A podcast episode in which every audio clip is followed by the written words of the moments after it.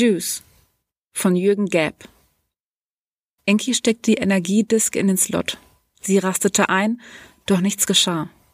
Bange Sekunden wartete er, wartete auf irgendeine Reaktion. Ein Zucken der schwarzen Fingerkuppen vielleicht. Enki ergriff die Hand seines Vaters. Damals, als dieser ihm erstmals diese Welt zu erklären versuchte, hatte er auch seine Hand ergriffen. Eine sentimentale Geste aus Zeiten, als die Körper der Iren noch nicht gänzlich künstlich waren, wo man einander noch mit Haut berührte, um Gefühle zu zeigen. Aber nein, so durfte man das nicht sehen. Das wusste Enki mittlerweile. Jetzt und hier war sie leblos, diese Hand. Kalt wie dieser Raum. Enki betrachtete sie, die sich in nichts unterschied von der seinen. Fünfgliedrige Carbonfasergreifer, versetzt mit Sensoren und auch Wärme imitierend. Normalerweise 32 Grad. Das musste genügen.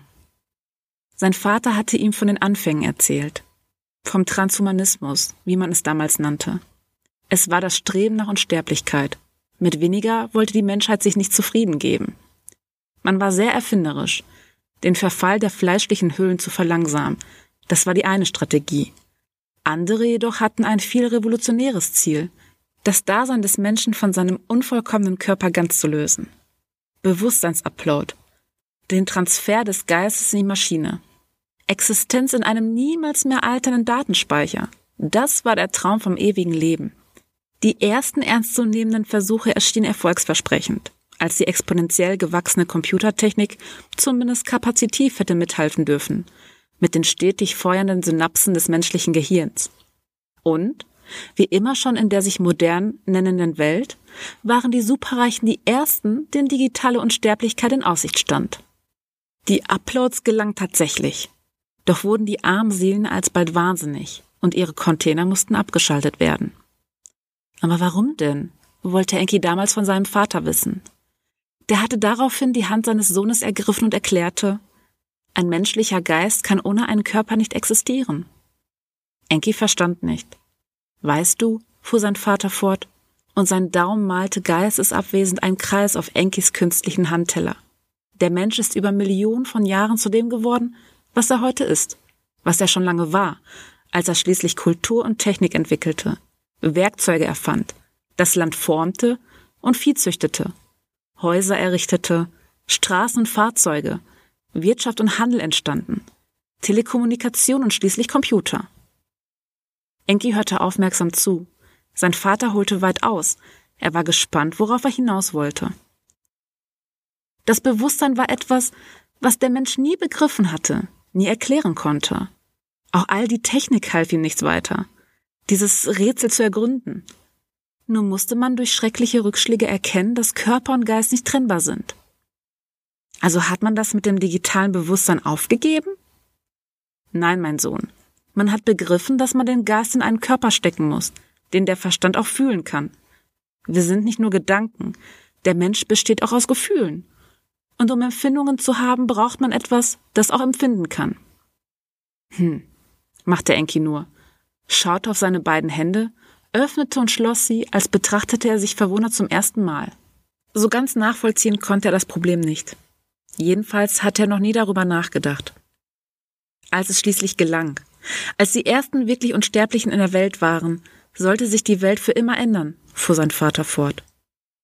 Die humanoiden Hüllen, Vorläufer von den Modellen, die du und ich behausen, mein Sohn, waren mit Sensorik ausgestattet und lieferten dem Geist, der in ihm wohnte, das körperliche Feedback, das er brauchte, um nicht den Verstand zu verlieren.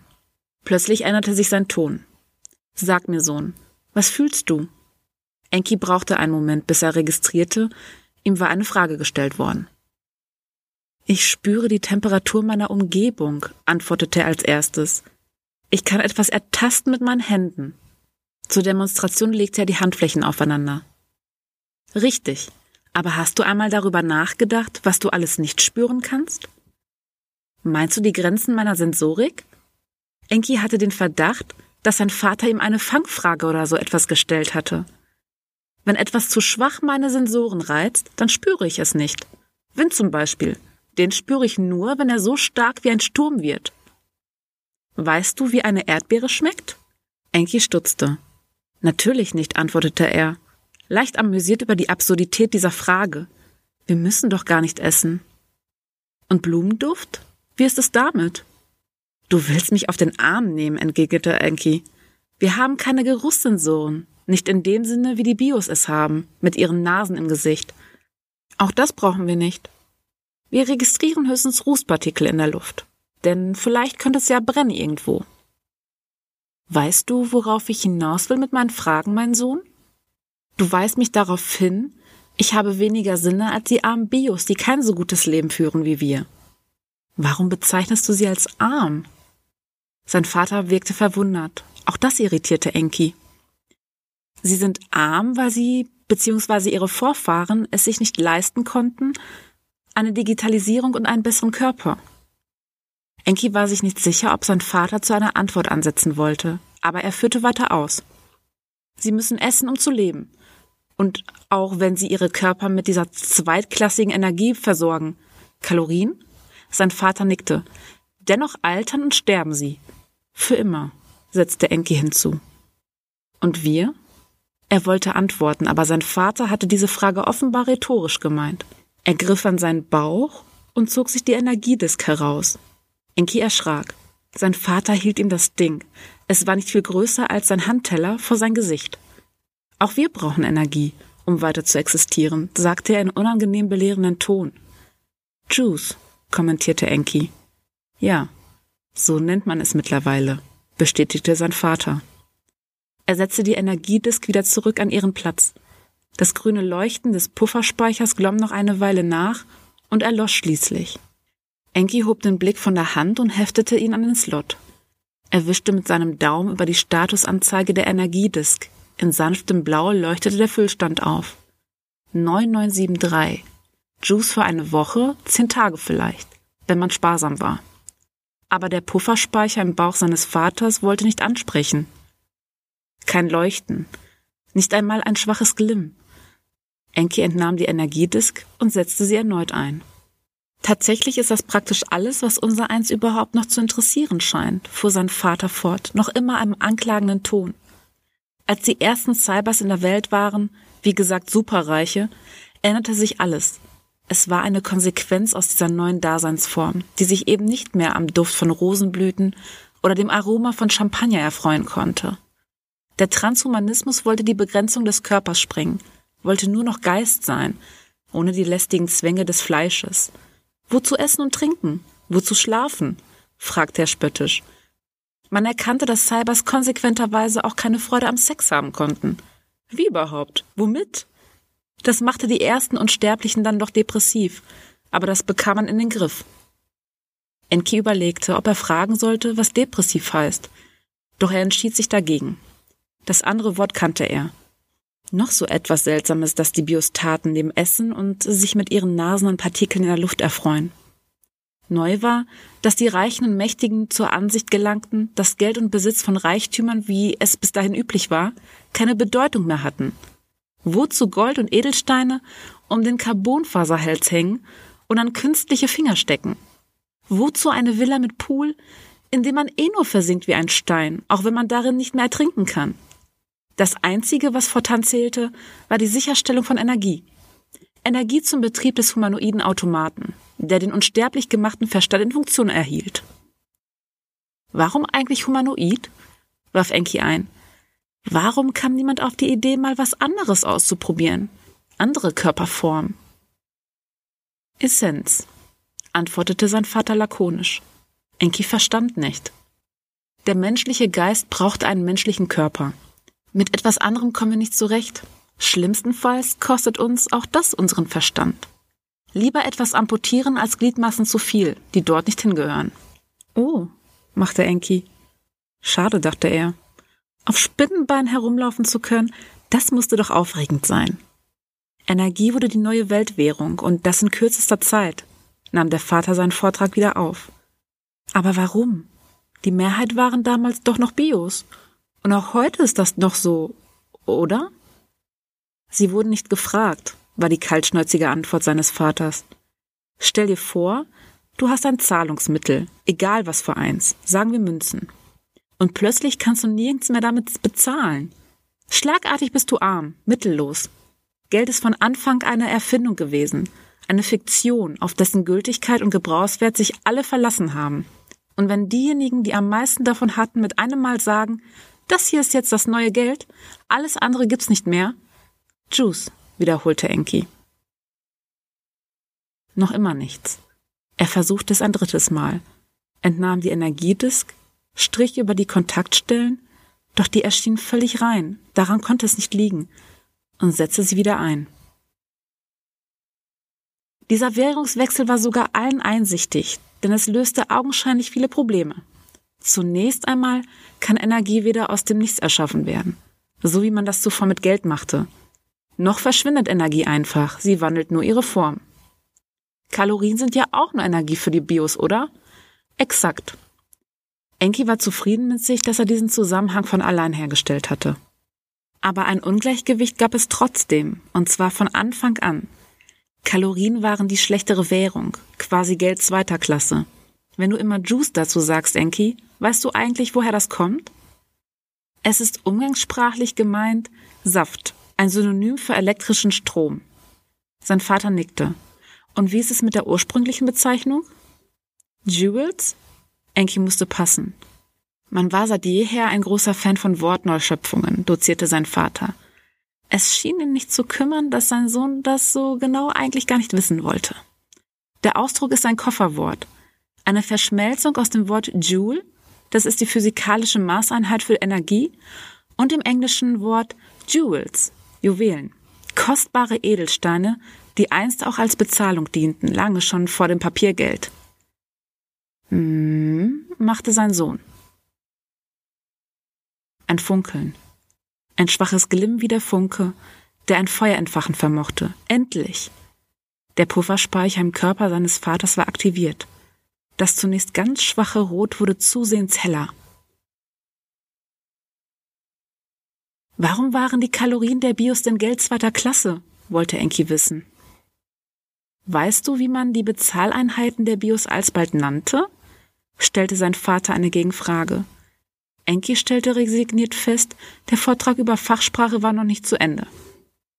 Nein, antwortete Ed. Enki stellte resigniert fest, der Vortrag über Fachsprache war noch nicht zu Ende. Nein, antwortete er seufzend. Crumb Currency, Krümelkohle, denn die Bios mussten sich ja von Brotkrumm oder ähnlichem ernähren. Sein Vater zeigte ihm das Äquivalent eines Augenzwinkerns. Hm, machte Enki erneut. Er konnte nicht ganz nachvollziehen, was daran so witzig sein sollte. Der Pufferspeicher hatte von Rot zu Gelb gewechselt.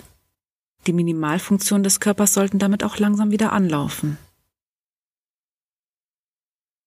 Früher konnte man mit Geld, genauer gesagt mit Währung, selbst Geschäfte machen – und zwar durch bloßen Tausch.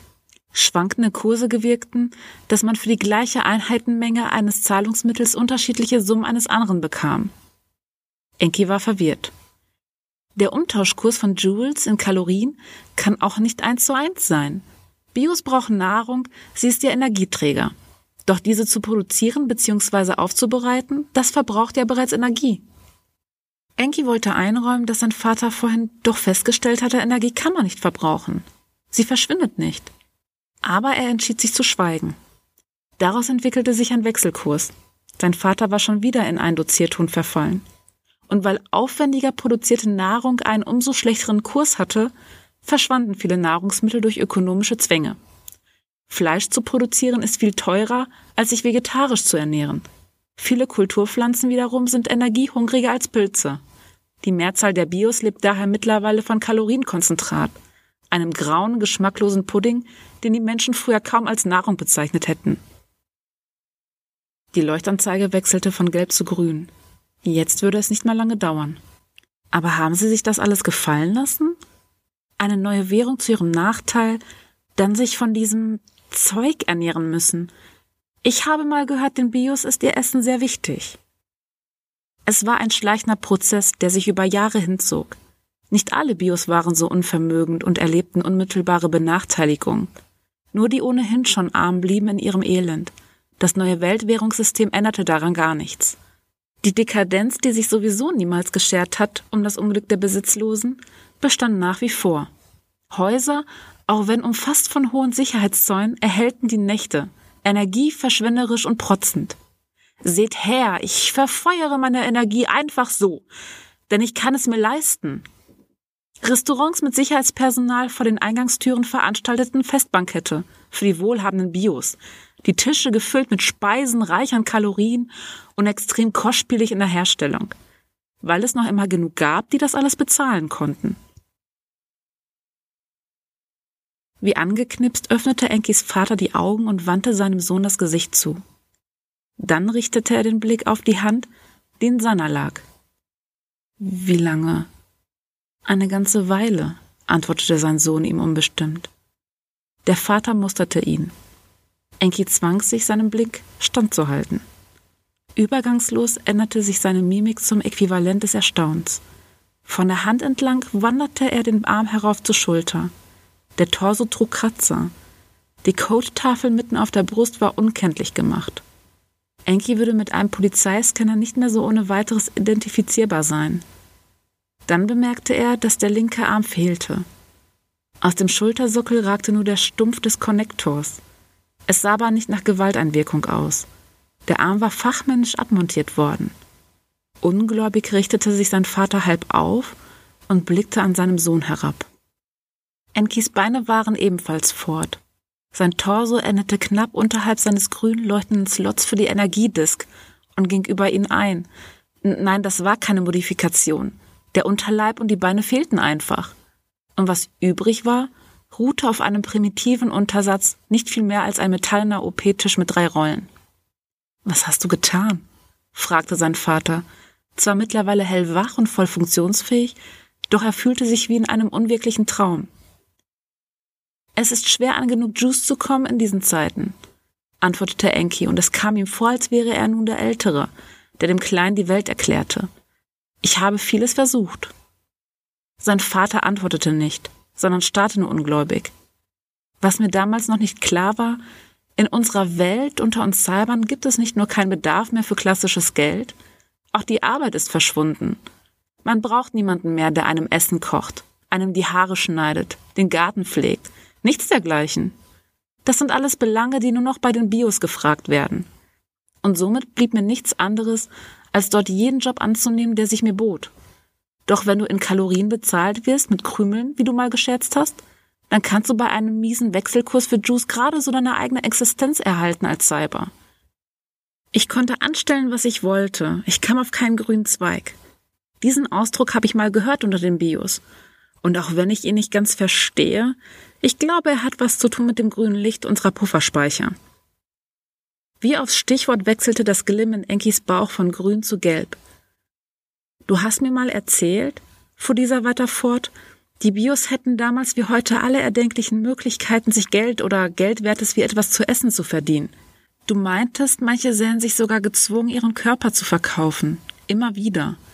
Ich habe das nicht ganz verstanden, muss ich gestehen. Ich konnte entbehrliche Teile nur einmal in Juice eintauschen, aber immerhin. Das Gelb von Enkis Pufferspeicher war nur von einem kräftigen Gelb, das langsam ins Orange überging. Der Vater riss sich die Energiedisk heraus und hielt sie seinem Sohn hin. Nein, sagte er entschieden, nicht so. Aber es gibt keine andere Möglichkeit, wollte Enki widersprechen. Und dir geht dafür sogar gleich der Saft aus? Ich soll weiter existieren, nachdem du dich erst verkrüppelst und in wenigen Minuten ganz zusammenbrichst? Enki wollte etwas erwidern, doch sein Vater ließ ihn nicht zu Wort kommen. Du bist mir nicht schuldig. Ich habe damals entschieden, dich auch transformieren zu lassen, ohne dich zu fragen. Das heißt nicht, dass du mir was zurückzahlen musst. Nimm die Energiedisk zurück und lass mich weiter schlafen. Nein, besser noch. Nimm meine Teile und setz dich wieder in Stand mit ihnen.